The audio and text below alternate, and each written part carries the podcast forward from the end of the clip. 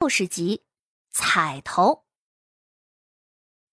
赵玄景微微顿了顿，随后也不知道他是怎么想的，左手从怀里那么一掏，掏出了一块白玉，往那放着银豆子和头面的桌子上头一扔，言简意赅的说了句：“彩头。”众人心头就是一滞，这块玉，先生也愣了。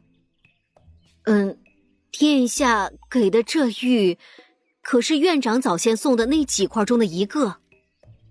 嗯。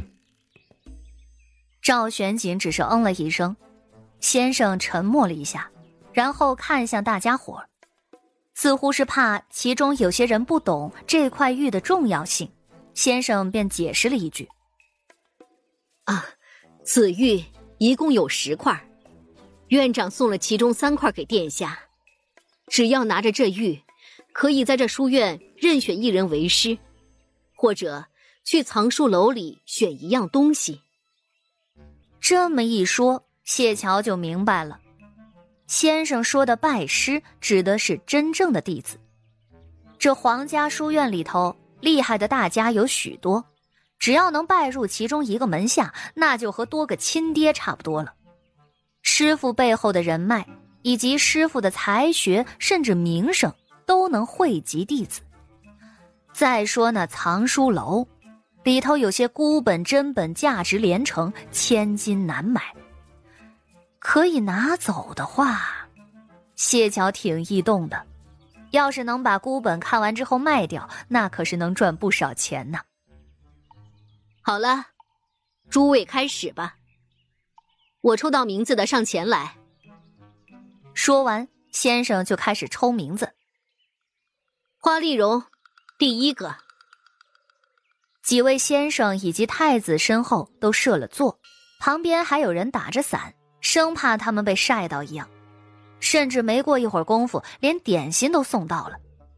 谢桥中午吃的并不多，看着有些馋，而且他是站着的，站多了会腿软。他越想越累，小脸儿白乎乎的。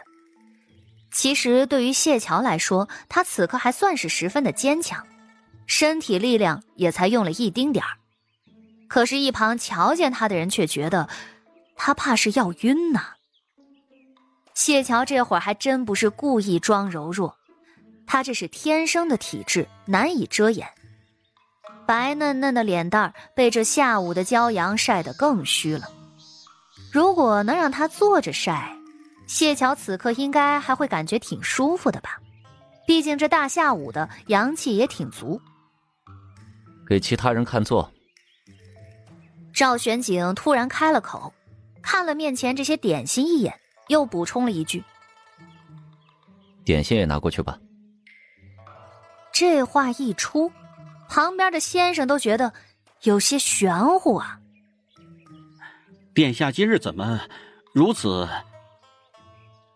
赵玄景冷冷的问道：“你是觉得以往孤为人不够温和，还是觉得从前孤欺压学子了？”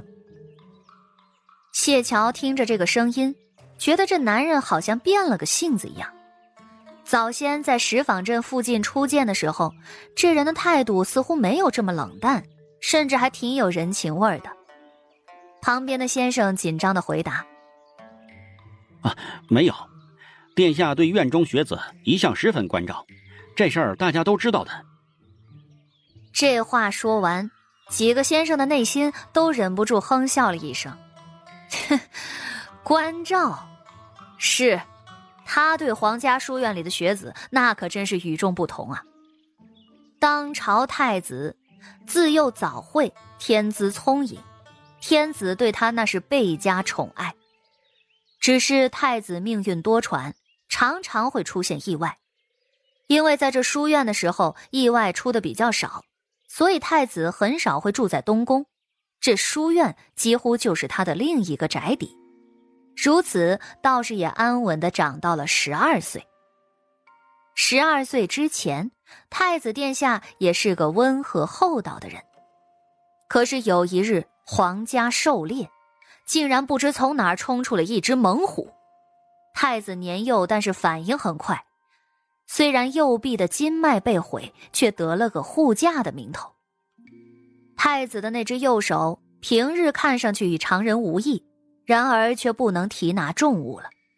不仅如此，就是拿起笔都会颤抖，变成了实实在在的一个废人。自那以后，太子便变得有些阴晴不定。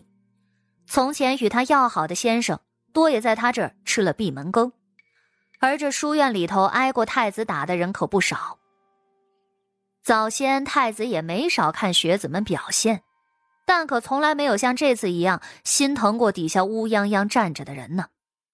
而且不仅如此，太子殿下每次评分能合格的真的是少得很，大多数的评价都是蠢、愚笨、庸俗、尚可凑合等等词语。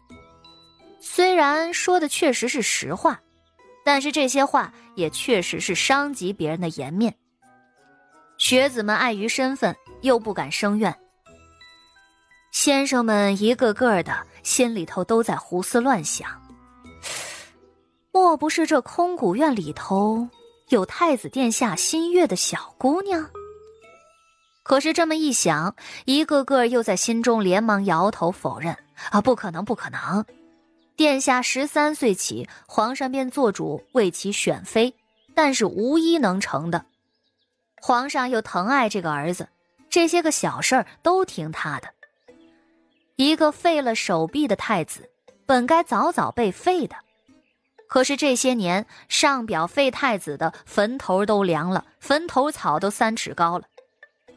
先生们又一想，难道是最近？太子办成了一桩大事儿，心情好，嗯，准没错。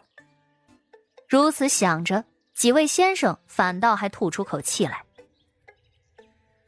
屋场里有专门架起来的台子，这会儿已经有好几个小姑娘展示完了。每一次展示，谢桥都能在脑海中完善一下他记住的那些招式。先生毫无喜怒。按部就班的继续点名。下一个，夏雅云。夏雅云微微抬着下巴，好似脚踏星云。上去之前还给了谢桥一个大白眼儿。上去之后，他手拿长剑挥洒起来，动作倒也还是流畅，中间略有几处卡顿的。与前头几个相比，他的表现能算是中上了。